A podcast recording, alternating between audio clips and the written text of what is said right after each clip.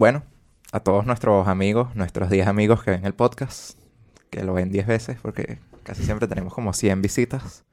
Esta es nuestra querida compañera y amiga, la diputada María Albert Barrios. María, María Albert. María Albert Barrios. No se murió ni nada, pero el video que grabamos con ella se perdió. Nada más van a ver un minuto y medio del video. Y bueno, estas son nuestras caras igualitas a las de la MUD cuando aceptamos la derrota que perdemos en elecciones. Qué dark. Sí, Qué momento tan oscuro. O sea, sí, un minuto de silencio porque en verdad estamos burda de tristes De porque verdad. Estamos, estamos demasiado tristes Está- por lo que acaba de pasar. Ha sido- es alto episodio. ha sido el mejor episodio que hemos tenido El hasta ahora, sin duda. Entonces, bueno, la, la buena noticia para ustedes es que van a ahorrar esos megas o esos datos. El video va a cargar más rápido. Así que em, a continuación dejamos eh, el episodio número uno de Pateando la Mesa junto a María Albert Barrios. Disfrútenlo. Exacto. Que es el mejor episodio que hemos Sin grabado. dudas ha sido el mejor Sin episodio que hemos grabado. Y el Y que bueno, más hemos disfrutado. Aprovechen también, bueno, eh, las plataformas en las que salimos también, Spotify, Apple Podcast, ya que bueno, contenido visual no es mucho, así que... pueden Coño, vale, allá. pero ya, mucha tristeza. Sí, sí, sí. Disfruten, disfruten del episodio y de la experiencia auditiva de eh, Oh, Pateando la Mesa. La experiencia La auditiva. experiencia auditiva. Orgasmo auditivo. Vaya, vaya. Esteban se puso erótico. Así que Bueno, bueno, el primer episodio de Pateando la Mesa. Y aquí metemos la tapa.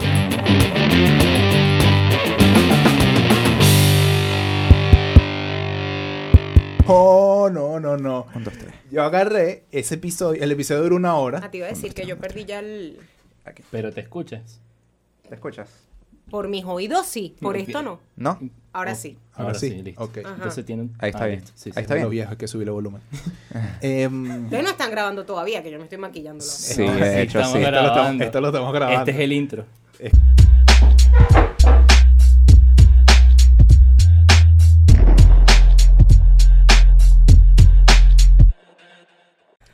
Saludos mi gente, bienvenidos a un nuevo episodio, al primer episodio oficial de Pateando la Mesa, quienes tenemos el gusto de acompañarles, David Aragort. Esteban Roa y Luis Serrano.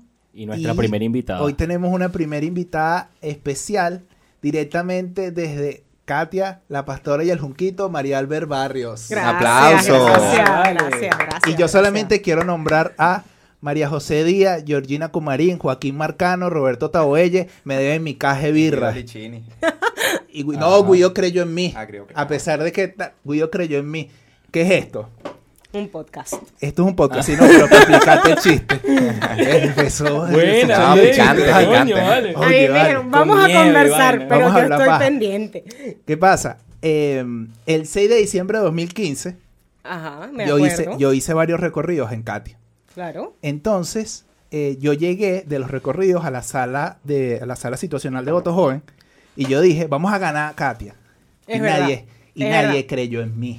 No, Entonces, yo estas puedo dar fe de eso. Estas cuatro personas, yo aposté con estas cuatro personas una caja de birra que todavía no me han pagado. Cinco yo años anoto mis deudas y las añejo. Esa caja de birra se devaluó, ahora Ya son más birras. ya son como 10 Ya es una caja de birra por cada año de gestión de María Albert y Sí, ya se va a terminar Caja el de periodo legislativo. Cinco años Soberana. después todavía es la Todavía diputada más joven. Pero pídelo con aguinaldo, pídelo con aguinaldo. Claro, es así. Bueno, ¿qué más, María Albert? ¿Todo bien? Bueno, bien por estar. La verdad que eh, es una situación muy difícil para todos, inclusive para uno mismo, estar en, un país con tantas dificultades, ¿no? Creo que hay algo que hay que rescatar. A mí siempre me gusta hablar con optimismo y, siempre viendo más allá, dando, dejando algo positivo y que no nos quedemos meramente en la queja o en la crítica. Y creo que si hay algo que yo puedo rescatar de todos estos meses es la cantidad de personas que se han convertido en un motivo de seguir hacia adelante y, además en un motivo inspirador para todos los venezolanos que siguen apostando a Venezuela y que quieren estar en Venezuela y prosperar aquí. Parece lo ilógico, ¿no? Dirán, bueno, esta está loca, tiene seis meses encerrada por la pandemia y, y no sabe lo que está diciendo, pero de verdad que los testimonios que uno recoge de gente que ha logrado emprender, que ha logrado llevar adelante su iniciativa y que a pesar de todo lo que estamos viviendo, que eso, bueno, ya lo conversaremos más adelante, está ahí dando el todo por el todo y además demostrando que, que se puede seguir adelante. Oye, vale, discurso de candidata, discurso, vale, sí, discurso de sí. diputada. No, claro Sí, que no. sí, De candidata no Esta vale. gente- El Mira, tiempo lo llevo yo. Esos son los seis meses que no tiene hablando en la Oye, asamblea. sí. lo Hablando con el espejo. No, no, no, no. Hacía falta con un descargue de la vida. Sí. Sí, bonito, sí. bonito. A mí me parece mala actitud tres que vienen y me presentan como diputada, pero no dicen de dónde me conocen. De Katia la Yo te conocí en campaña. De la calle. De la cara. De la pinta, Ah. pinta. Ah, Sí, así sí. me Mira, pero la, la pregunta que tiene toda Venezuela. Ay, Virgen Ajá. Santísima. Ya, ya Qué te cayó tu bono de héroes de, de la asamblea. No, ¿No te Te- cayó? Pero te validaste tu, tu vaina de TIEM. no, Nosotros no, lo no, nada de eso, nada de eso. Luis cobra de 10% Yo por cobro, el trámite. yo cobro 10% de lo que te caiga. Si le dice a mi mamá que es eso, no, no, enfermera, no, no, no, se lo no. voy a hacer. No, yo creo que ya va, ya va, ya va. Yo creo que hay que separar, separar, porque ciertamente se han hecho unos esfuerzos importantes desde la Asamblea Nacional y desde el mismo gobierno interino. Cada, cada instancia buscando atender un sector en específico. Yo creo que además eso ha sido visto y, y evidenciado tanto en las redes sociales de los distintos actores políticos como estas mismas instituciones. Y bueno, yo creo que esos son procesos. Pero yo tengo una perspectiva diferente en el sentido de analizar este asunto. Porque al final, el hecho de que tú puedas apoyar puntualmente no significa que estás solucionando el problema. Y lo cierto es que hoy, si nosotros tomamos en cuenta los informes, las cifras que arrojan la sociedad civil, que al fin y al cabo es una institución tangible que le queda a la ciudadanía para conocer de cifras, para conocer la realidad, para hacer denuncias, nos dice que aquí hay una merma de las condiciones de vida del venezolano y una pérdida real del poder adquisitivo, cuando no te alcanza nada, ni que tengas bolívares o que tengas 5 o 20 dólares en la cartera. Y frente a Menos eso, insisto, yo con esos temas soy eh, muy, muy objetiva y soy muy franca. Eh, se valora y se aprecia mucho el esfuerzo que se pueda dar y más cuando se apoya un sector que está dando la cara y la vida por el pueblo. Pero más allá de eso, no es la solución real. Yo creo que la solución real tiene que ser que nosotros trabajemos en empoderar a la ciudadanía, en tener instituciones al servicio de la gente y sobre todas las cosas, que aquí no podemos seguir aspirando a un Estado que quiera oprimir a la gente, que se venda como que ayuda a la gente, pero al final lo que termina es chantajeándola y oprimiéndola. Y nuestro compromiso, estén aquí en podcast o no, es trabajar en función de eso. Mira, me dieron ganas de volver a votar. Sí, sí, sí. Yo voto. Bueno, debes No tener este- muchas este ganas. año, No, pero voto el Debes 6 de tener muchas ganas. pero creo en el voto.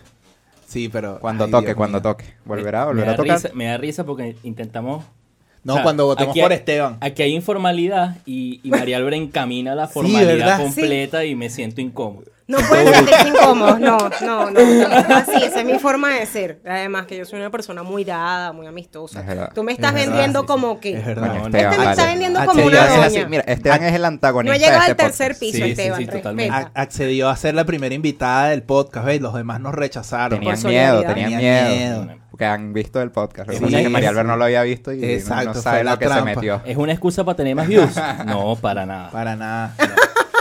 ¿Qué estás diciendo?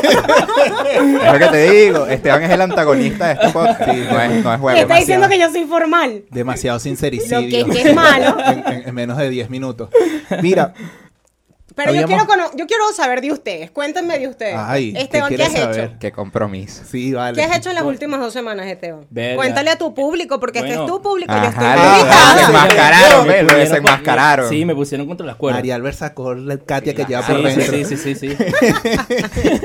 bueno, bueno, hemos grabado dos episodios en estas últimas dos semanas, eh, trabajando, echándole bola también, igual que la gente que nos ve. Y aquí se permite Y- grosería. Uf, aquí se permite Sí, lo que te dé la gana. Se permite todo que menos, menos, pa- parámetros. No, no, no. menos no. voltear las vainas y dañar las cosas Sí, porque el sí, jefe ve. Sí, Melanio Sí, nos ve. sí, y- No podemos patear la mesa literalmente porque no podemos pagarlo. Exacto. Ah, entonces es que pateas la mesa de la risa. Ah, Eh, Puede puede ser. Puede ser. puede ser. O Puede diciendo ser. O queriendo decirle a. Luis Serrano, no digas eso, chamo. No, metafóricamente, patear la mesa Sí, es sí. decir cosas que la gente no está preparada para escuchar, quizás. Ajá. Y bueno, Ay. que se pueden sentir identificados. también. Entonces, ¿qué hiciste en estas dos semanas, Ah, además de grabar los episodios del Coño, podcast? graba. Eh, verga, le abrí la cuenta. Recibí lo de mi mamá. Le abrí la cuenta a mi Se mamá. puso también. nervioso que, pie. bueno, yo, Sí, yo, qué de- fuerte. Yo- Eh, yo- no, son no, no, y declaraciones. trabajar, Sí, sí, sí, Y pero- trabajar. pero no María Alberta está esperando Es otra que no cosa, que digas otra cosa. Sí, Yo vale. sé- Yo sé Esa que no está es la esperando respuesta que que diga estamos- María. Sí, lo digo. Lo digo. Que Ah, bueno, se decir. juramentó la nueva Junta. Juvenil Nacional y bueno, voy a estar trabajando allí. Un aplauso, apoyando.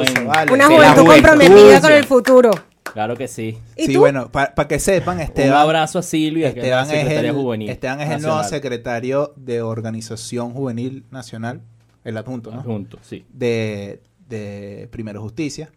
Así que bueno, cuando tengan un reclamo en contra de los dirigentes de Primero Justicia, Julio Exacto. Borges, Tomás, eh, háganselo a Esteban. Arroban Aquí le vamos a dejar el número. arroban mentira, Este- vale. arre- arroba Esteban Roa C. El número para el Patreon. Ah, exacto. Patreon. No, el OnlyFans de Esteban.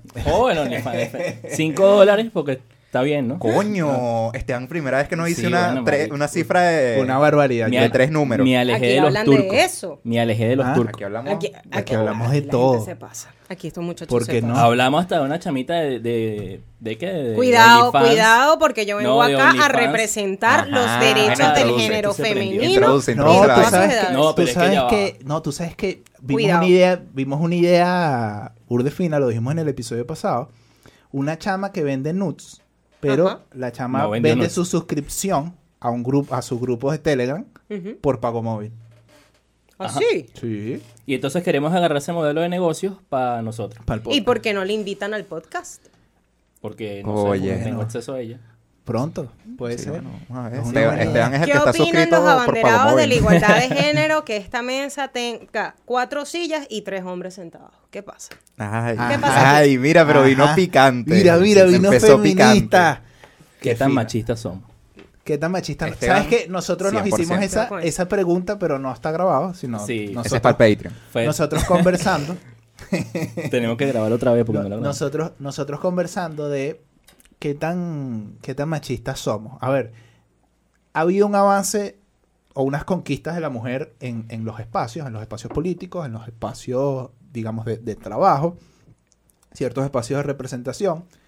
Nosotros crecimos en hogares en donde nuestras mamás son mujeres empoderadas Empoderada. y, y- y, digamos, han trabajado mucho, digamos, en mantenernos, en que salgamos adelante, etcétera, etcétera. Entonces, ese prejuicio quizás de que la mujer se quede en la casa cocinando, sí, planchando, no lo tenemos. ninguno de los tres lo tiene. Pero de vez en cuando uno se lanza un comentario machistoide Todo mal. Hashtag sí, todo mal. en, en- en ciertas Pero, conversaciones. pero comenzaba, conversaba con Luis que a veces no es un tema voluntario de que nosotros lo queramos hacer por, no sé, por X razón, sino que es un tema cultural. Sí, y incluso a mí me hicieron como una sugerencia para el podcast. Y como, bueno, agarren sus tweets viejos y como que los analizan o reaccionan, ¿sabes? Como ah, que sí, estábamos en esa partida de Among estábamos Us. jugando Among Us. Y lo Esteban, eso es hicieron lo que hace por las noches, pero bueno. Tú también, güey. Algo no le gustó a Luis Serrano, mírenle la cara. No, tú sabes que yo hice una limpieza de mi Twitter hace mucho tiempo de, de las cosas. Justo a eso iba. Ah, yo no lo hice, y yo no lo hecho es nunca. precisamente porque en Twitter se han encargado como de, Oyeron, ¿no? de Esteban no lo ha crucificar hecho personas. nunca. Vayan al Twitter de Esteban. Exacto. Quién sabe qué nos vamos a conseguir ahí. Ay, ay, Ay, ay, ay, Por ay. algo habrá perdido en la Santa María. de Ajá. amor. Yo soy una persona prudente, ¿vale? Y es interesante porque con todo ese tema de buscar tweets viejos de la gente, bueno, la mayoría de las veces es porque las personas son chavistas, pero yo me puse a pensar que uno creció en una cultura machista, homofóbica. Yo creo que el país sigue siendo homofóbico y machista, lamentablemente. Y que fueron como cosas que uno fue superando poco a poco. Pero que si buscas, yo empecé en Twitter como en 2008. Si buscas tweets míos en 2009, 2010, quizás puedas encontrar algo. eh, Y que, ja, me fui para la panadería y dejé a mi hermana ¿sabes? lavando. algo así, no sé. Cualquier cosa que yo tenía como mucho miedo porque en un momento, bueno, fue dirigen- fui dirigente estudiantil Claro. y uno no sabe en qué momento podría tener alguna aspiración más allá y que te salga una de esas cosas te da miedo, pero al final yo también entiendo ahora, después de haber borrado los tweets lamentablemente, que eso también evidencia el crecimiento que uno ha tenido y cómo Sí, uno ha ido sí. rompiendo esas barreras culturales y volviéndose menos machista. Creo que todavía nos falta por avanzar en ese sentido.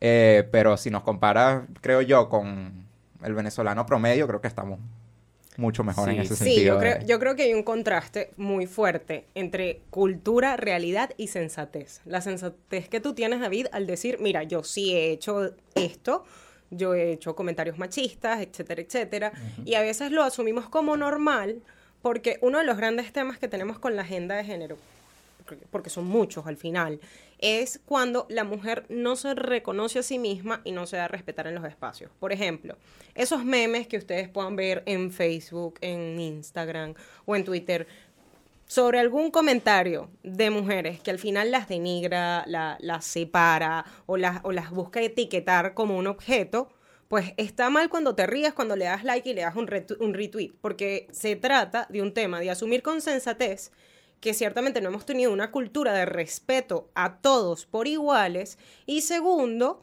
cuando te toca ver una realidad que nada tiene que ver con esa cultura con la que tú has crecido. ¿Y cómo cambia esa cultura? Bueno, cambia a medida de, primero, entender que las mujeres, en el caso venezolano especialmente, son las dueñas de, por, de la conquista de sus espacios, de su derecho, de sus banderas. Y eso hay que saberlo exponenciar. Pero yo creo que hablando de cultura también es un tema de los venezolanos siempre exponenciar lo malo a la crítica y minimizar lo bueno, los beneficios, lo que termina siendo un bienestar colectivo. Y muchas veces me preguntan, ¿tú eres feminista? Y yo respondo con sensatez, no. Porque creo que el feminismo tiene una serie de puntos, principios, doctrinas, incluso lemas, que a mí me parecen que son muy radicales. Y yo me considero una persona moderada en todo sentido.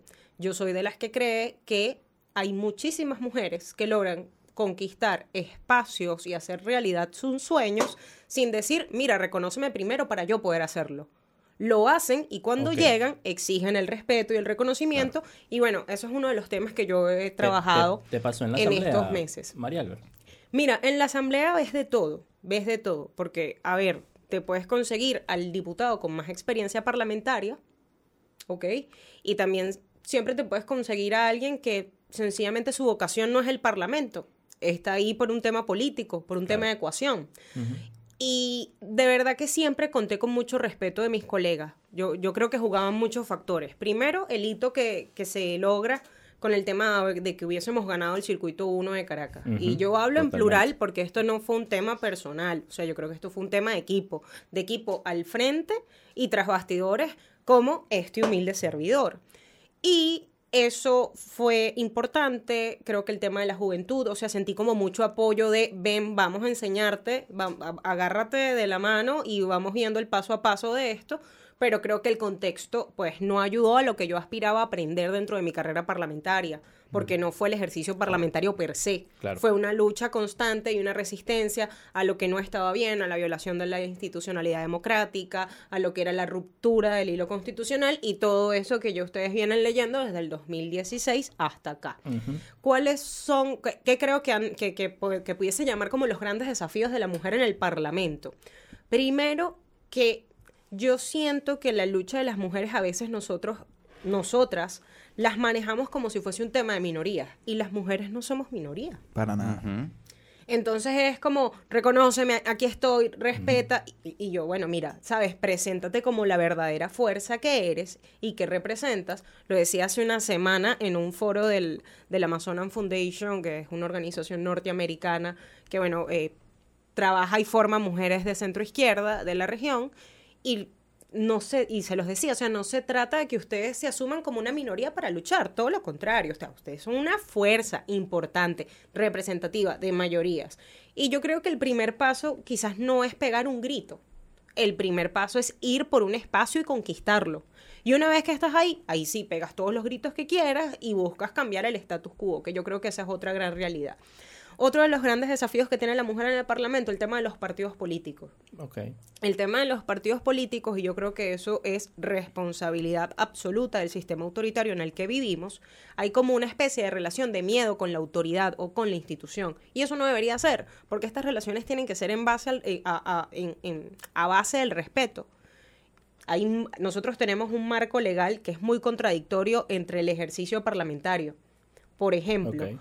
Según la ley orgánica, se- según la ley de partidos políticos, tú no puedes cambiarte de tu partido si estás en pleno ejercicio de la función parlamentaria, porque tú te inscribes en el momento de la candidatura con los estatutos del partido. Es la famosa ley antitalanquera. Si tú te cambias, te pueden llegar a abrir un expediente en Contraloría.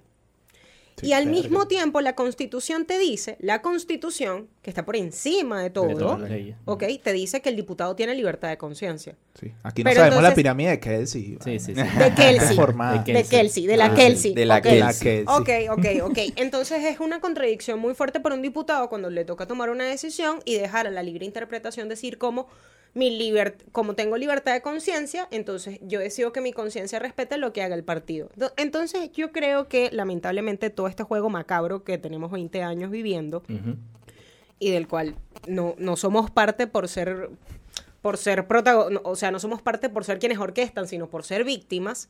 Creo que esto también ha dejado como muchos daños y ha sido un flagelo muy chimbo para la gente y especialmente para las mujeres. Entonces todavía ves hoy, lo puedes ver por Twitter recientemente, hace cuatro días, como hay debate por un panel compuesto de nueve hombres. Entonces tú, ¿cómo ves sí, eso, sí. por favor? A mí me tallaron y que, María Albert, por favor, haga hagan algo. Y yo digo, ajá, pero ¿qué hago? Mm. Los regaño. Ajá. ¿Qué, qué- qué hiciste mal? No, al final yo creo que muchas veces también las mujeres les da fastidio. Saludo, Vivi Borges. Ay, la Vivi, yo la quiero mucho, ella lo sabe. Ella lo sabe, ella lo sabe.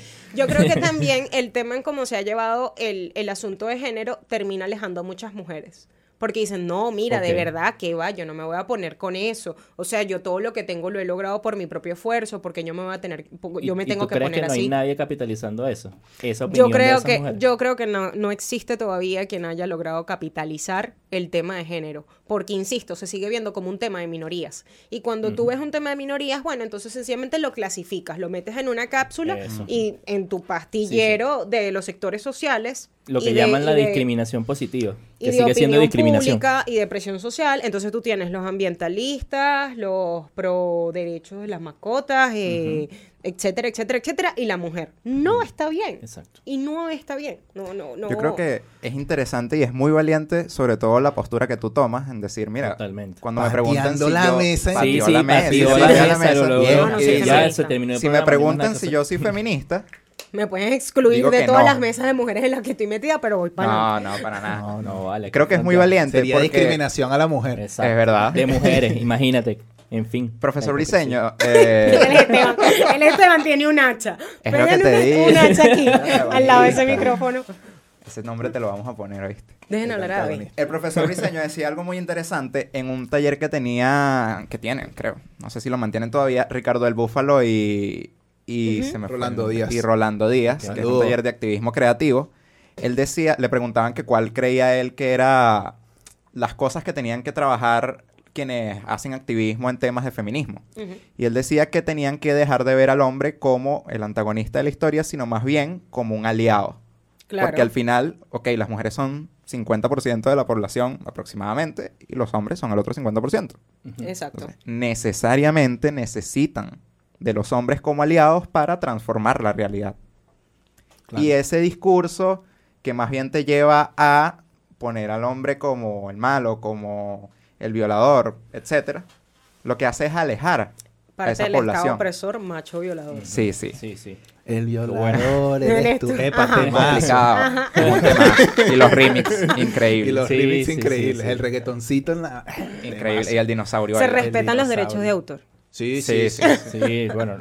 Pero, Sí, sí, sí. eh, No, epa, ya va. Esa canción está registrada. Para que sepan. ¿En serio? Esa canción genera Díselo a tu público. plata. Luis. O sea, la po- Díselo la- a tu Esa público. canción genera plata. O sea, la genera puedo, la billete. puedo conseguir en ¿A Spotify. quién? No sé. No sé si se puede conseguir en Spotify. Deberíamos Pero, pero esa, esa canción está registrada. y Bueno, esa pero canción tiene genera sentido. plata. Sí, sí, no, Sí, está sí. bien. Yo no digo O sea, que esté mal. Estoy es como diciendo que registras está la canción y registrada. con eso financias Con tal activismo. no nos tumpen el parece- video por el pedacito que cantamos. No, No, no, no. Tiene que ser más de, tiene que ser más de 15 segundos. Ah, bueno, claro, qué bueno. No, no, no, fue solo un, un lema. Ah, bueno, listo. ya sé, listo, nos La frase, la Es frase. verdad. Y entonces lo que yo creo es que al final, para tratar de vencer como esa barrera, que es una barrera innecesaria, ¿sabes? Porque Es si le preguntas a cualquier o al grueso de la población masculina si se consideran feministas, probablemente te respondan lo mismo. Pero si la pregunta es distinta y les dices, ¿tú crees en que en la igualdad de género? La mayoría probablemente responda que sí. Yo respondería que sí. Sí. Y creo que sí, yo creo mucho en el poder de las palabras y cambiando el lenguaje hacia la lucha por la igualdad de género, en vez de la lucha por el feminismo, podríamos ganar muchos más aliados. Claro, y porque es que transformar la realidad Yo me voy a comprometer en este podcast que así como yo lucho porque las campaña. mujeres alcancen sus sueños, los logren y alcancen espacios de poder, gente como David también. Por ser sensato, por creer en la igualdad de género. Le levantaron la mano a David. Ay, no, vale. Oye, de Esto no es promesa electoral. Y esto no es promesa electoral. Yo soy ciudadano. En la Fuerza del Cambio todavía están negociando. ¿Qué? ¿Qué? Ay, coño, por ahí Sí. un amigo que estaba en la lista preliminar dijo que lo, ya no. Ya lo sacaron, Sí, ¿ves? bueno. En la lista preliminar. Un Está bien. saludo a ese amigo. Yo pensé Te que un saludo a fulanito de tal. Yo No, no. no, no, No, aquí no no, exponemos no. a nuestros amigos.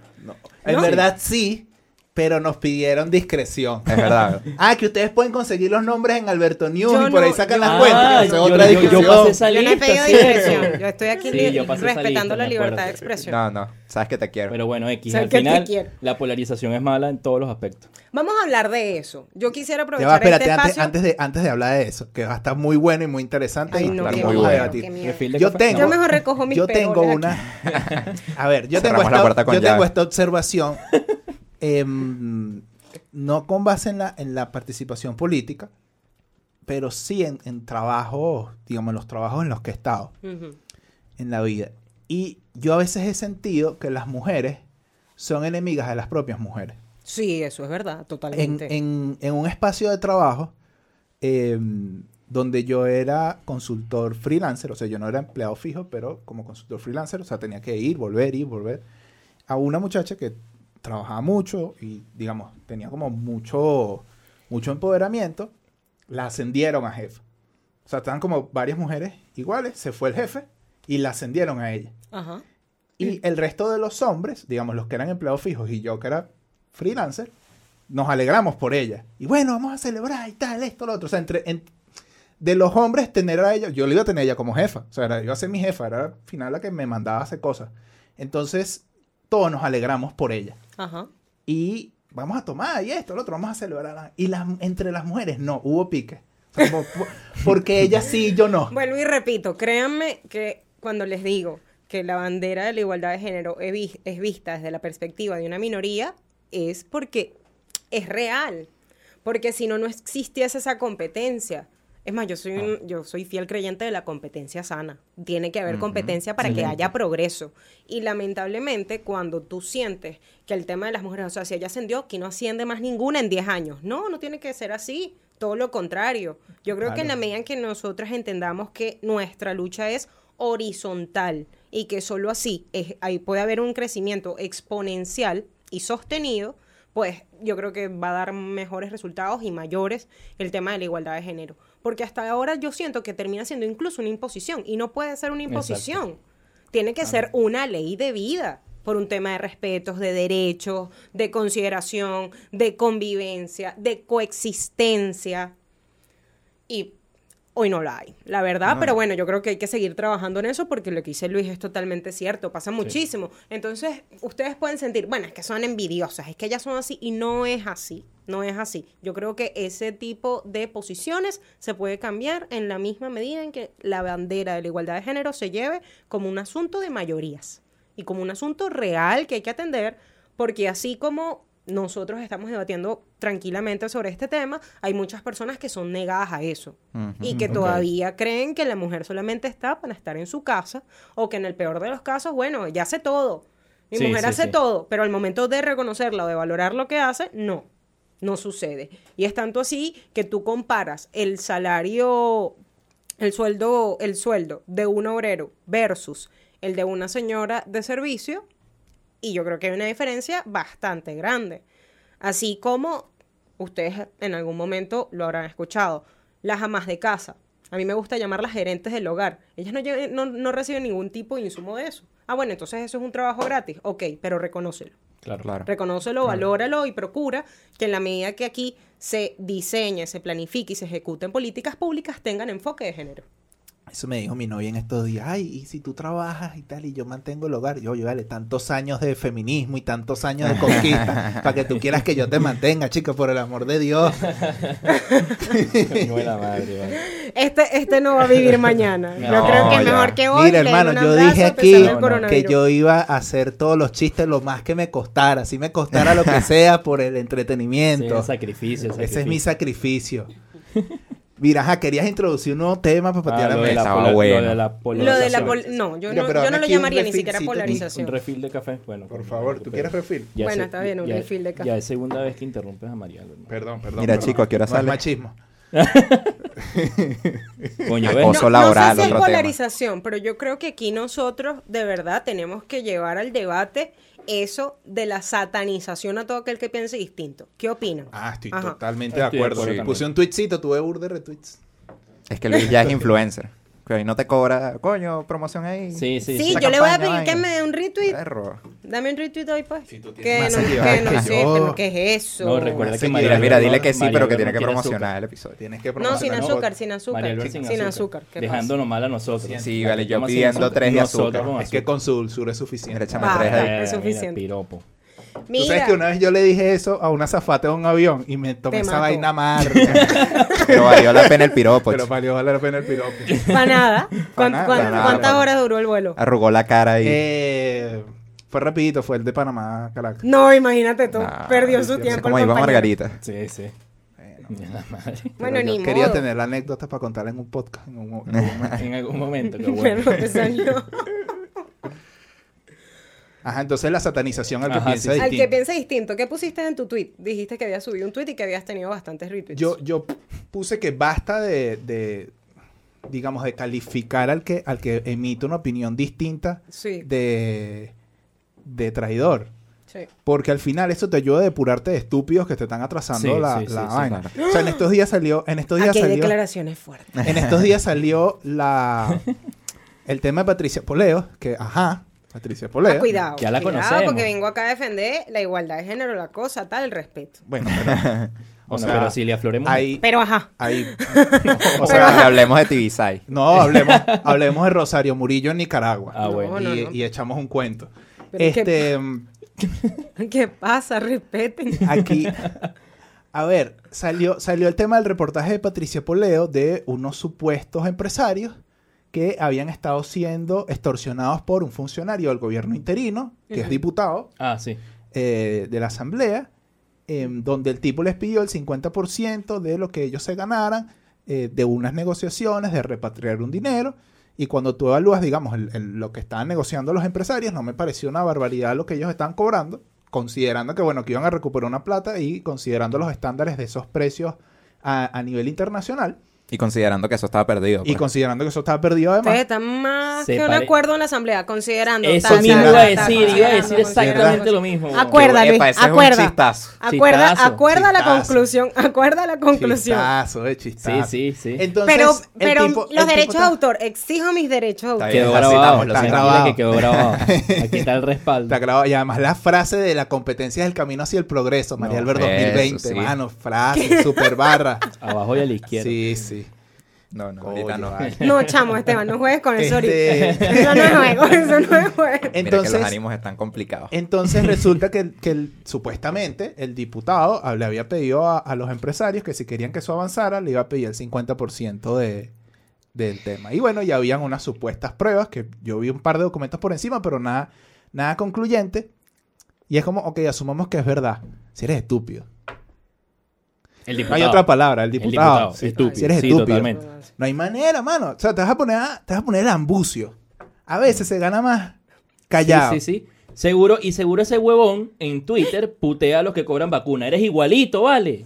Eres peor. Eres peor, además. Porque de paso estás defraudando del Estado. Entonces, Declaraciones muy fuertes. Pero es que, que- pero es que, muy que eso es fuertes. muy estúpido. Además, Mira, yo creo, a ver, te digo que creo yo. Lo primero es que lo que le decía a David ahorita, hermano, tenemos que sembrar la cultura de la sensatez. ¿Qué cuesta ser honesto en la vida?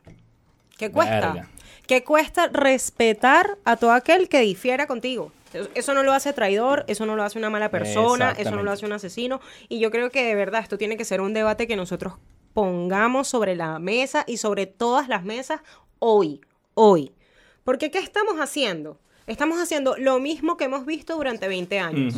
Sí, tal cual. Sí, Entonces, sí, sí. si usted, aunque vaya a sonar feo, creció en socialismo, porque usted tiene que estar condenado a que lo señalen por pensar distinto. Es que eso está todo muy mal. Y la única forma para mí, que estoy segura que no soy la única que lo piensa y estoy convencida que hay muchos espacios de la sociedad civil que defienden esto que voy a decir. La única forma de resolver esto es con transparencia. Y eso necesita sensatez. Sea usted honesto en hacer público todo lo que tiene que ver con su ejercicio y su desempeño. Estoy de acuerdo. Sí. Y yo puse una vez, bueno, cuando estaba todo el tema de, de- de que Capriles dijo que iba a ir a las elecciones y demás, yo puse un tweet, no soy influencer como Luis, así que no tuve tantos retweets. Pero yo Ellos decía, quieren que los siga en Twitter. yo decía que no tiene sentido decir, mira, Capriles es un vendido. Exacto. O María Corina es un vendido. O Guaidó Sí, es un sí, vendido. sí. Al final yo estoy seguro, meto la mano en el fuego porque todos ellos quieren lo mismo. Que es Exacto. salir del chavismo. Que todos tienen maneras muy distintas de ver cuál es el camino para que el chavismo salga del Es poder. normal, somos Pero humanos, que, somos pero que difieran no significa Pero que, sos, que eres Como están opuestos a lo que yo pienso, entonces los tildo de traidor inmediatamente. No, es y una- eso todo es una mal, estupidez. porque yo siento que termina Sí, sí, sí, siendo, sí. además, o- yo no sé si se dan cuenta, y yo quisiera hablar en, en mi condición de ciudadano sin comprometer la organización a la que pertenezco, mucho menos a mi ejercicio eh, actual, ¿ok? Pero, pero yo quisiera que, que se dejara la desesperación y la ansiedad por creer que lo sabemos todo. Miren, la verdad, la verdad verdadera es que nadie puede decirte hoy que sabe lo que la gente dice o que venga a decirte es que la gente dice porque nadie ha recorrido el país en los últimos seis meses de pandemia. Sí. Claro. Porque por eso estamos, es que precisamente estamos en pandemia. Y que además corres un riesgo. Y no solamente que corres un riesgo, sobre tus hombros estará la responsabilidad de que alguien se infecte por tu culpa. Entonces no puedes generalizar y mucho menos condenar. Porque a ti te gusta la chaqueta azul y a mí me gusta la franela blanca. No está bien. Insisto, no está bien y eso hay que condenarlo. O sea, eso es tan grave como cualquier sí. otra violación no- a un no es- derecho humano, ahorita que estamos en el marco el- del tema vale, pero María Alberto la tal. Oye, vale, O María sea, Alberto. no, no, es Bien, que. Lo Bien. digo, lo Yo digo le dije a de María verdad, Albert que tuviese su podcast aquí, que yo se lo producía. Me dijo, no, ¿qué tal? Que no tengo tiempo, que Guaidó me pide muchas vainas. No, eso yo no dije eso. Yo no dije eso. Quería firmar Yo un no acuerdo dije- ahí, no, mira, me tienen que pagar tanto, tanto. No, eso menos, yo sería incapaz. No, y, y esto además que quede de constancia que los servidores públicos tienen que medir muy bien lo que dicen y dónde lo dicen. Más si uno tiene amigos así. Pero, ¿Verdad ajá, que Sí, sí, sí. por Dios. No, y cuando ah. gente, se- cuando gente te sigue, tienes más responsabilidad de comunicar por supuesto. Entonces él Claro. quiere que yo haga un podcast yo sola. Pero puede Bueno, ser. pero- Que No, sí, amigo, que porque no, uno tiene que, que tener romper- hay que moderación. Pero puede ser un podcast formal. Hablando de Mira, sensatez. hay un filósofo que tiene una frase muy buena, que es que el que tenga miedo a morir que no nazca, no. ¿Qué es eso? Mira, este es otro debate interesante. Qué miedo. A mí me preocupa Nosotros- este porque no está crecimos- bateando necesariamente. Nosotros, nosotros crecimos. Bajo la matica. Ah, Ay, Dios ¿Ves? mío, me van a Mira, ascender mira en el podcast. mira esto, mira esto. De, de esta mesa para acá entendimos la referencia. sí. No, de la yo- mesa para allá no. No, no, yo yo- entendí la referencia, pero de tres dueños. Sí, bueno, no sé. Espera, Entonces, mano, eso es aquí. Primero no fue tres dueños, fue la corte. Y yo no sé nada Que de la lo que están nosotros diciendo. fumamos de la- yo he yo mano. he escuchado tampoco la así, canción, yo he tampoco escuchado Fue la corte, fue la corte. Fue la corte. Coño, mano, esta referencia histórica, ¿vale? Del país. Amor de Dios. Eh, fue la corte y de aquí para acá, Mira, bueno, aquí, eh, aquí hay unos los folleticos merengues de, de, de un, dos, tres, aprende sobre rap, buenísimo.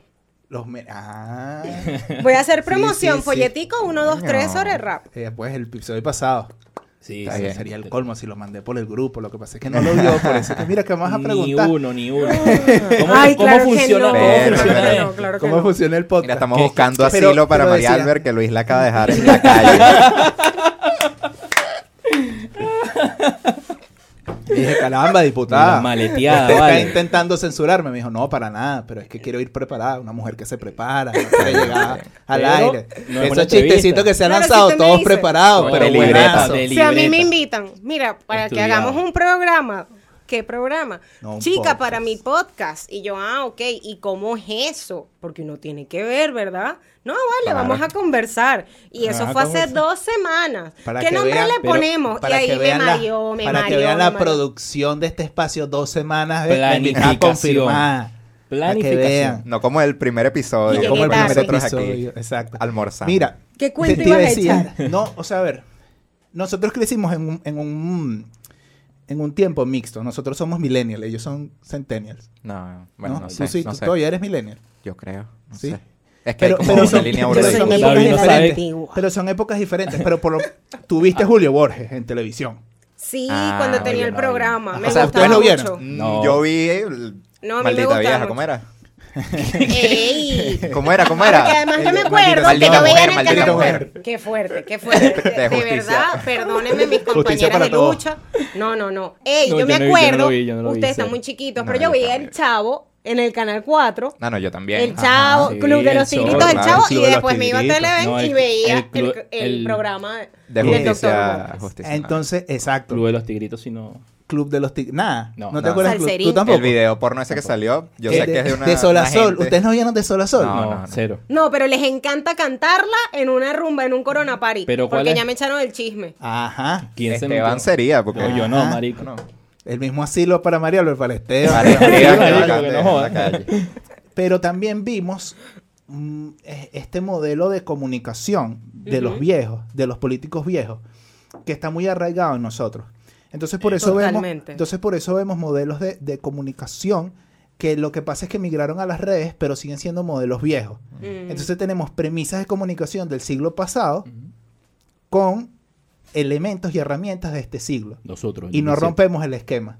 Es verdad. Y esa es la apuesta que estamos haciendo nosotros con el podcast. Exactamente. Y por eso es que este es señor me trajo para acá con todo y mis reservas. Pero Para bueno, ayudarte. estamos tratando Ayúdanos de informar con la verdad Por y delante. con, la y verdad con por delante. respeto Entonces yo siento, yo siento que más políticos tienen que arriesgarse a Romper ese esquema de ¿Tú comunicación. quieres que yo venga más seguido para acá? Yo quiero que tengas tu propio Yo, espacio. yo estoy súper feliz. porque con no este necesitas episodio. a tres hombres que estén ahí, tú puedes tú sola. Pero eres bienvenida cuando quieras venir, coño. Exacto, Coño, vale. Luis es pero, como, ay, no, no, no, yo quiero que tengas tu propio espacio. Como que. Es como cuando la mamá le dice al hijo, yo quiero que tengas tu propio espacio. No te desmúdate, Sí, básicamente. Exacto, marico. Pon a buscar trabajo.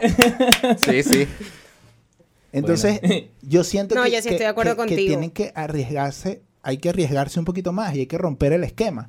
Por Sí, pero eso, tiene que haber por sensatez, eso la antipolítica, pero es que no, no es falta, no es falta de sensatez. Estamos con arroba Por acá, eso- Luis Serrano. Por eso la antipolítica está triunfando tanto. Sí, lamentablemente. Y lo Exacto. peor es que no nos, no Sí, nos sí, sí. damos cuenta que ese, ese fue uno de los factores que jugó para que Chávez llegara al poder. No había una Exacto. alternativa vamos- comunicacional. Vamos a conocer A lo un cotidiano. poquito de esos hechos históricos que no que, de- que nos deja lecciones que no podemos repetir. ¿Ves? Culpa de mi mamá y papá que no votaron. Yo sí los culpo. Votaron. Mi esa No, Sí, mi mamá votó, por pero Chávez. Chávez- en contra de Chávez. Los míos Sí, votaron Mi por papá votó por Chávez. ¿Cómo así? Ese es otro sí, debate interesante. Sí, mi papá Mano, hay votó que dejar de satanizar a la gente que votó por Chávez. Y mi mamá no Pero hay que Aquí hay que satanizar a la gente que, votó, vota por Chávez. Mentira. Miren, una cosa, una co- y se los pongo así, esto es otro tema, ay Dios mío, querido, yo creo que a mí me van a expulsar de todo cuando se termine este podcast. Esto va a estar todo cortado. No me censuraron a mí ahí Esto tiene, esto tiene que pasar al, al- al segmento de edición. No, a ver, lo que digo, cada quien tiene un liderazgo que seguir. Y yo creo que un- uno, una de las- uno de los derechos que nosotros tenemos consagrados en nuestra constitución, aunque se viole, es que tú tienes el derecho a representar y tienes también el derecho a elegir quién te representa, ¿no? Y en función de eso, la gente pues decide qué creer y qué no. Por ejemplo, si yo tengo un líder y me vienen a hablar mal de él, pues yo no te creo. ¿Por qué María Albert dice esto? Porque ciertamente sí, hay personas oficialistas que son responsables de la desgracia que estamos viviendo, pero aquel que cree en ese proyecto no lo puedes condenar. Que no hay país que se construya desde, la, desde, desde las brechas sociales, desde la diferencia, desde los kilómetros de distancia que le quieras poner a una forma de pensar y a otra. Insisto, este país necesita sensatez. Y así como dije que en la competencia está la clave del progreso, vuelvo y repito que este es un país que se va a construir desde las diferencias, pero en un mismo espacio, porque lo que yo tengo que aportar para el futuro seguramente necesita del que tiene 20 años, bueno, de una forma u otra aprendiendo, echándole varilla a la gente en la calle, como lo quieran ver, interpretar, pero van a estar aquí. Y nosotros no podemos, o sea, nosotros no podemos aplicar la segregación para el futuro del país, ni para la transición, ni nada de lo que venga hacia adelante. Y eso sí yo lo digo con toda la responsabilidad del mundo. Soy muy moderada y defiendo de que aquí todos los venezolanos tengan sus derechos, tanto a la participación como a la representación por igual. Y que creo que ha sido uno de los grandes errores políticos el tema de querer desconocer todo lo que hubo antes. Todo que mal. fue lo que hizo el chavismo. Y entonces Sí, Sí, estamos sí, al haciendo al lo final mismo. queremos hacer lo mismo que hizo el chavismo. ¿Queremos ser el chavismo? ¿El No. nuevo chavismo? Yo creo No. que no. Queremos ser todo lo contrario. Sí, pero, pero tenemos yo creo- esas pero yo contradicciones. creo que eso, bueno, no. Sí, pero no sé. Pero son los errores de comunicación los que nos ha hecho parecer también al chavismo. Tal vez queremos algo distinto, pero nuestro mismo esquema en el que estamos metidos, o estamos metidos en la oposición, hace reflejar que somos el chavismo.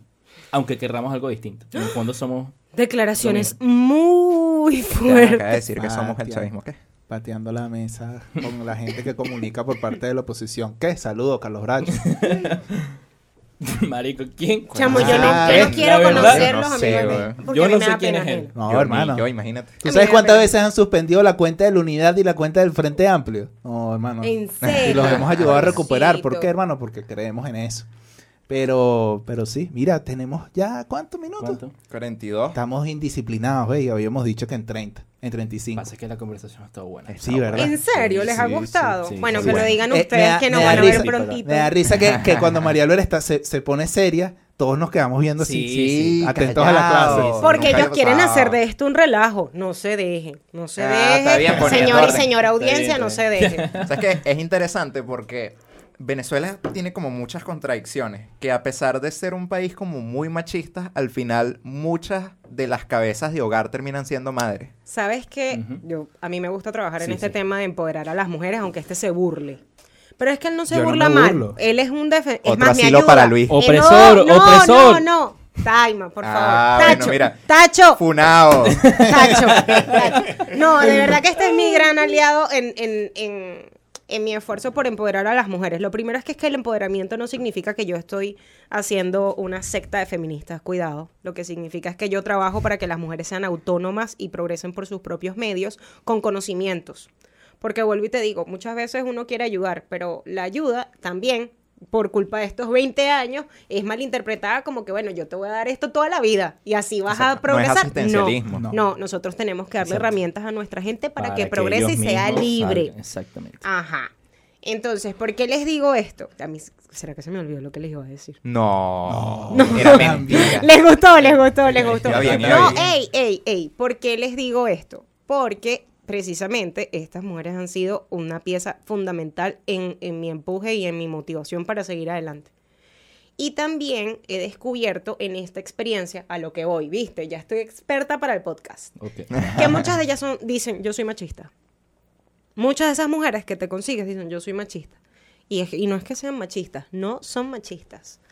Lo que pasa es que tienen una forma de administrar poder, de estar en el poder, creyendo que solamente es para hombres. Y no es así. Entonces, señora, si usted está en un espacio de incidencia, si usted se considera un agente de transformación en positivo de su comunidad, de su entorno, en su país, usted no es machista, usted es una mujer empoderada, liderando y apostando por el futuro de Venezuela.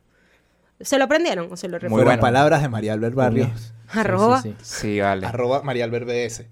Yo creo que es muy bueno. Este, este episodio ha sido muy bueno porque Demasiado creo el que mejor bueno, episodio marico. que hemos grabado. Sí. una, sin duda, Sí, Tenemos que esto es puro revisarlo. bluff. una de las mejores, de las mejores Si, cosas. No, llega- no. si llegamos a 100.000 likes, traemos otra vez a Marialo. Ay, no, qué miedo. Ah, bueno, qué 100 mil likes. ¿Tú te imaginas? Con 100 mil likes no vamos nosotros, vamos a María. ¿En serio? Ay, Coño, vale. Esta gente se pasa. esta gente se pasa. bueno, pero si yo no meto los chistes, vale, todos ustedes tan serios. No, yo y también he Esteban ahí dicho echando, chistes. echándose Echando enemigos. cuchillos. Sí, yo he sí. dicho chistes, yo he dicho No, chistes. sí, María, se trajo chistazo. Sí. ¿Qué ibas a decir? Erro, se me olvidó. Se te olvidó, Como vamos a la María- déjame Ay, decir, Dios ¿puedo mío. ser como María Albert y volver? Sigue No he hablando, vuelto, sigue no he hablando. Ah, Es que ese de Sí, que de la creo que- asamblea. Sí, volvió. Uno de, los, de, la- de las mayores cosas, las que a mí me gustaría más que queden de esto es que hay que ayudar a vender la igualdad de género. Vender la igualdad de género y saber venderlo porque considero que es una de las cosas más importantes. Momento de Entiendo que está de publicidad del, del Momento de publicidad. Eh, ¿sabes? Como que la lucha LGBT ha tenido como un poquito más de éxito calando en la opinión pública. Mm. Y yo creo que eso ha bajado un poco, pero el tema del machismo no. Y creo que es porque el feminismo no ha sabido vender. Y que nosotros deberíamos todos, hagamos activismo con esto o no, deberíamos empezar a vender la igualdad de género. Porque es algo en lo que creemos, estoy seguro que casi todos. Y que quizás no lo tenemos conscientemente y no accionamos conscientemente en, pro de esto. Así es. Pero que todos creemos en eso y nos vemos, nos deberíamos ver en la obligación David. de ¡Aplauso de para defender. David! Fueron palabras del candidato por el circuito 3 de Caracas, David Aragón. Pura dinamita en este Ay, coño. Ay. Bueno, David. bueno, Sancionados todos. Bueno, sancionados. Ey, ey. No, Denuncias al mano, yo necesito ese CL, mano.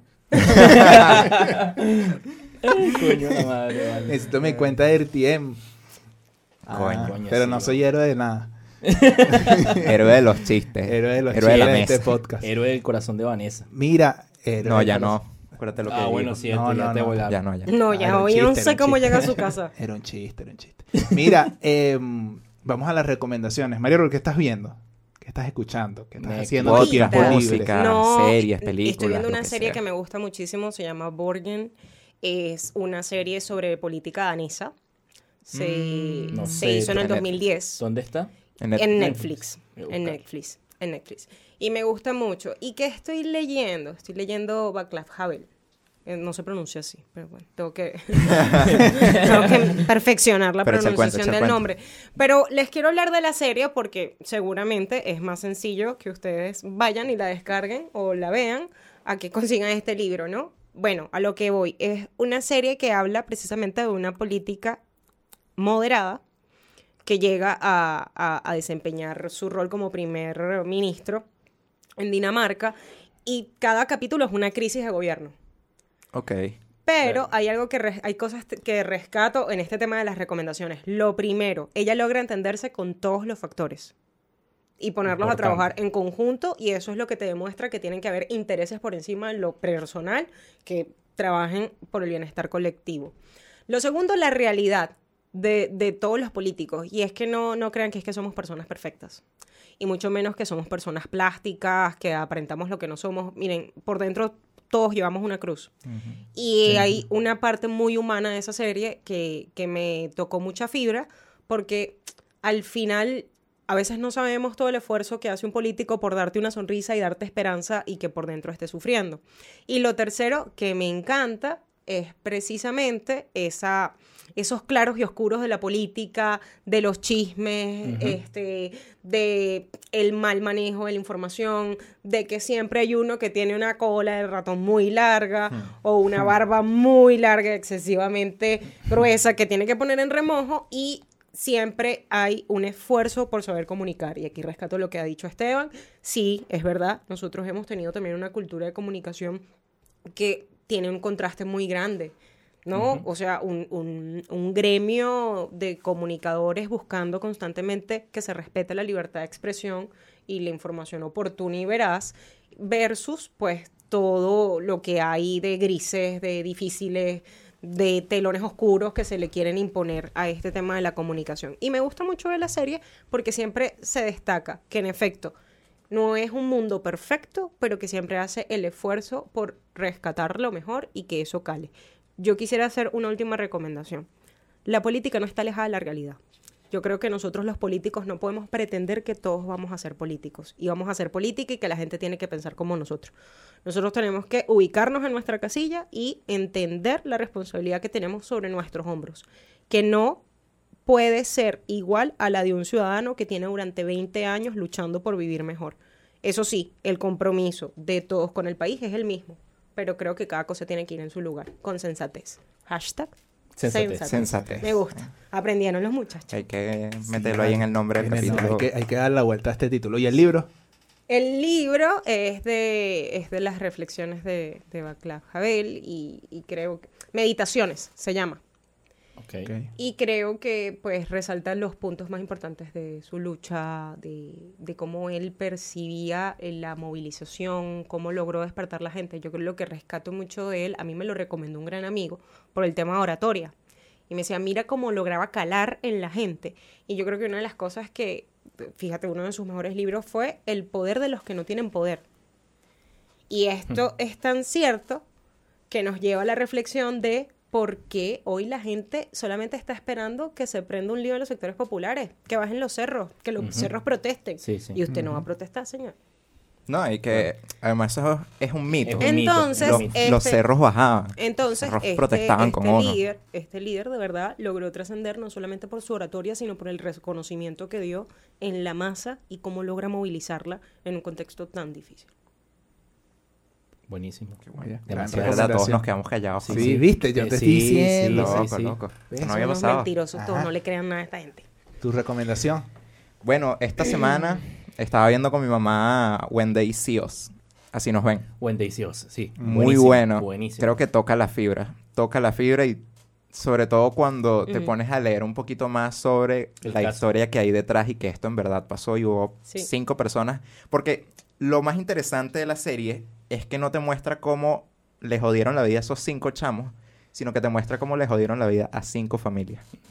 Claro. Y cuál fue el impacto que eso tuvo Una por una. después en las vidas, por lo menos. Ahí había un chamo que era deportista, que tenía un futuro prometedor, perdió 10 años de su vida en el reformatorio juvenil y cuando salió no tenía oportunidades para, ¿sabes?, como reinsertarse en la sociedad y, bueno, tuvo que recurrir a vender drogas y cayó. Cuando él entró en la cárcel o en el reformatorio no era un chamo así, era un chamo con un futuro brillante y se lo apagaron. Y te pones a leer y ves que la, la fiscal del caso, tiempo después, Mira, vale, no Tiempo de el teléfono, tiempo laboral. Sí, vale, qué bola. Tiempo después de que salió la serie, incluso sigue defendiendo eso que hizo, sabiendo que ellos eran inocentes. Incluso uno de los chamos ni siquiera estaba en el parque la vez que se cometieron los, los delitos que, de los que los imputaron. Él me está invitando a ver la serie. Debería la película, la serie. Es una serie, Es cuatro una Él me está capítulos. invitando a ver documental. la serie y ya me la está contando. Pero vas a llorar. Muy bien. Sí, No, por, pero- el tema, por el tema de la, de la No, porque- injusticia. por- es lo que porque da, es el que te da relato. impotencia. Es Sí. el relato, Sí, del- sí. es el, el documental. Es que es una serie documental, ¿no? Es una serie, una no, en verdad es una serie. Es una serie. Basada en hechos reales. Ok. El tema es que les recomiendo que si la ven no se queden solo con verla, sino con leer un poquito sobre la historia porque sí, toca la no fibra, toca la fibra y es increíble. Solo he visto eso. Good. Bueno, bueno, yo vi, yo vi LA Wow. o Eli, la verdad no sé cómo se pronuncia. Eli. La- Bueno, eso. O Este, que es, bueno, es una se- es una película de suspenso, más allá de que sea de terror. Eh, terror. Sí, terror suspenso, no sé, no no no me dio Pueden miedo. estar los dos juntos en, el, en la, Bueno, trama pero de la sí- película. sí, es sí sentí más suspenso con la película. Eh, trata de, bueno, de un niño que supuestamente tenía una enfermedad. Este, bueno, que no, que era alérgico al aire, por decirlo así. tenía un problema. Era como alérgico a todo, al agua, sí, al aire. a todo, a todo. A todo el mundo exterior. Pero no echas el cuento completo porque... Sí, exacto. Sí, le Voy a spoiler a resumir la gente. rapidito. Eh, bueno, resulta que no era eso, era otra cosa. Si ¿Va a quieres contar saber- al final? Si quieres, Ah, si si no le decía eso, le juro que Esteban iba a contar el final de la película Sí, y le iba a cagar. sí, tal vez. Este, eh, sí, bueno, si quieren saber qué pasó, vean la película. Y Es bueno, es bueno. Pero Es la buena, es una buena película. Yo Es también la vi. película. Yo también la vi y... Íbamos a hacer aquí un cine oficina, es buena. no se pudo ¿Verdad? Eh, y sí, se los dejé de tarea. Sí, Sí, sí. sí, sí. Bueno, las manos, sus tapabocas, ¿eso no lo recomiendan aquí? sí, Oye, pero al final. Aquí nos hacemos la prueba antes de, de venir. Antes de entrar. Sí, sí. Menos a María Albert porque era muy agresivo meterle un hisopo esto. por la nariz. Sí, sí. Era un Em, poquito invasivo. Mira, yo esta semana tuve que volver a leer el informe este, de, De la, la misión de, De la determinación de hechos de la ONU. Esa es la misión independiente. Sí. Ajá. Y eh, yo les recomiendo que si lo van a leer, estén tranquilos, digamos, no, no vayan eh, con, con emociones porque de verdad... Duro. A pesar, de que uno, a pesar de que uno trabaja el tema de derechos humanos, que no tienes dos días, que, que constantemente estás expuesto a eso, que, que Y todo que el tiempo ayudas a la Yo leí el resumen, yo leí el resumen Sí. que hicieron en Pro Da Vinci, que hizo Indira Rojas en Pro Da Vinci, y, y de verdad que ya de por sí te asoma lo que te espera. No, y te, y te mueve, y te, te mueve la fibra te mueve las fibras muy duro y, te pones a pensar en las víctimas. Y sobre todo en los cuentos, en el episodio que no salió, hablábamos de, de- de esa época en la que uno no lo, para lo que uno no lo prepararon, que es levantar el Mm. teléfono, llamar a una mamá y decirle, señora, su hijo está detenido. Eh, Sí. Y entonces, evidentemente, leer eso hace que tú recuerdes ese momento y cómo te sentías en ese momento. Como cuando metieron a Javier Monguilo, un chamo de la universidad que llevaron a Yare, que un caso que atendimos nosotros. O sea, digamos que estamos nosotros con la familia, llevamos libros, le llevamos las guías de estudio al chamo porque no se aburriera en la cárcel, etcétera. Te hace recordar eso, pero digamos exponencialmente. Entonces te, te, mueve, te mueve mucho las fibras, pero creo que es necesario que, que, sobre todo que le hagamos propaganda, porque yo he tenido la oportunidad de viajar y cada vez que viajo me encuentro con alguien que defiende a, a Nicolás Maduro. Es increíble. Entonces, Sí. esta es la, la- la propaganda perfecta, porque Sí. además es algo que hizo una misión independiente en un consejo donde ellos están. Entonces, yo creo que es muy bueno que, que lo leamos, que lo leamos con tranquilidad. Es un tema también de saber a quién nos estamos enfrentando. y difundamos, a- difundamos, difundamos eso. Eso es en torno al, al trabajo. Porque fue lo que hice.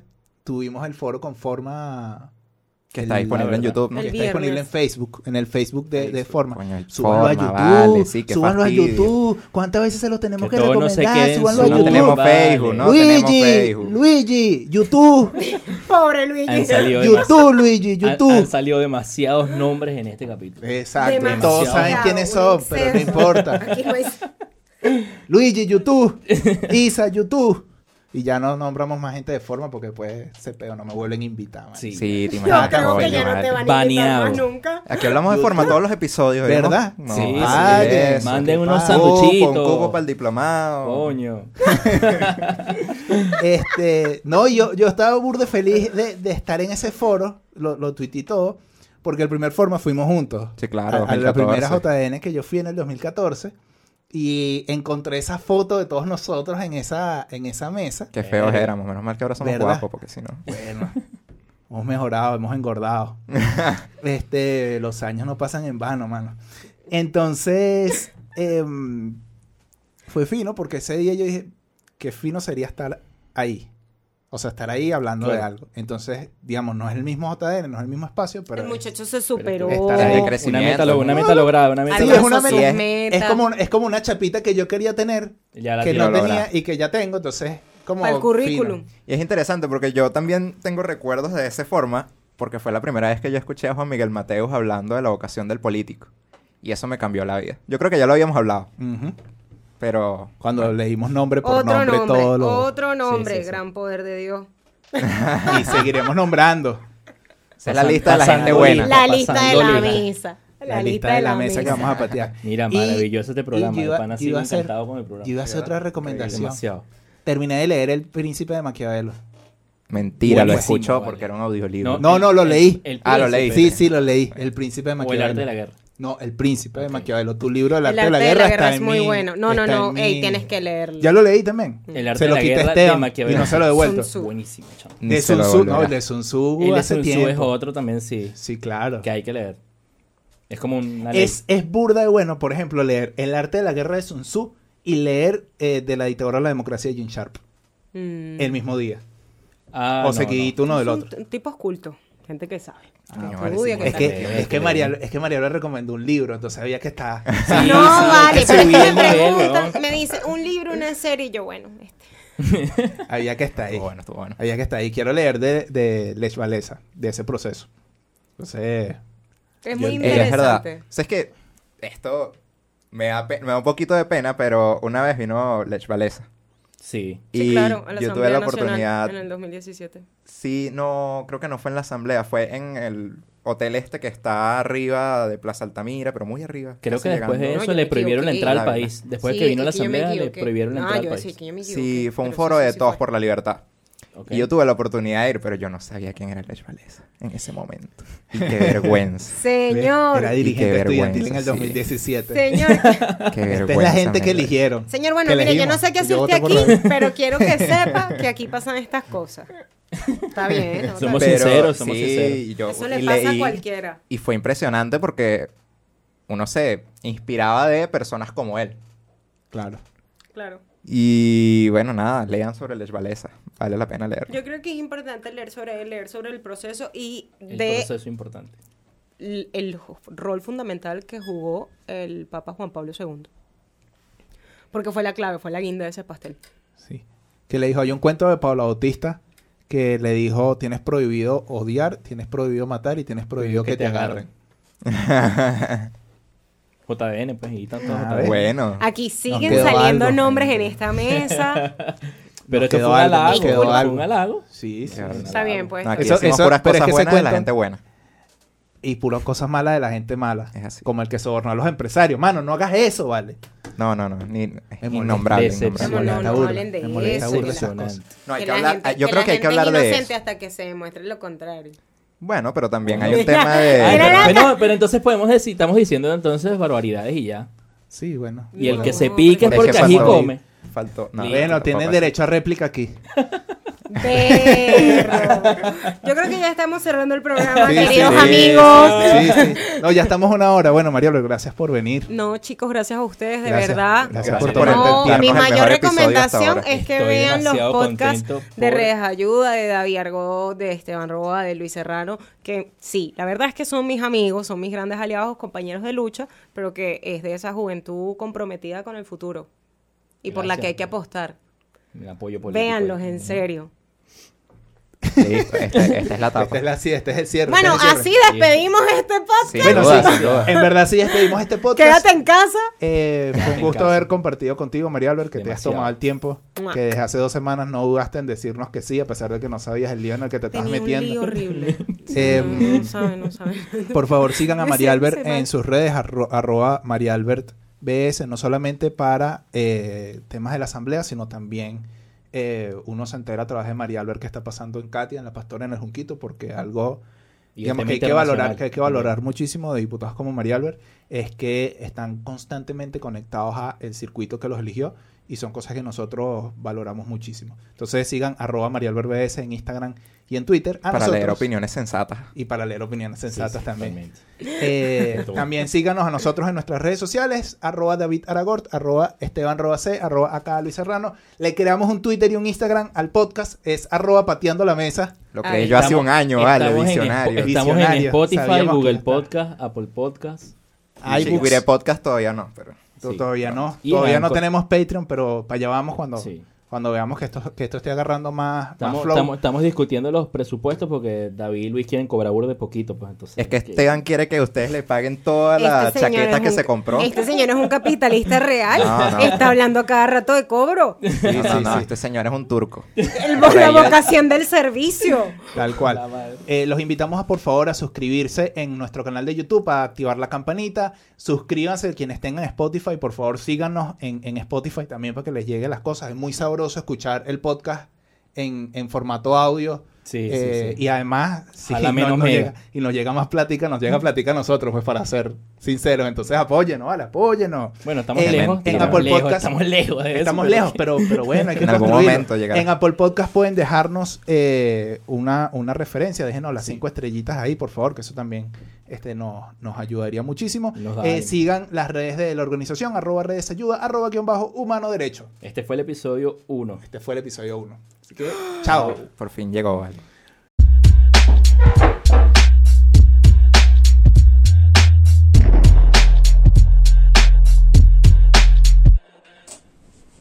Claro, no te escuchas porque no ¿Sabes quién no se escucha?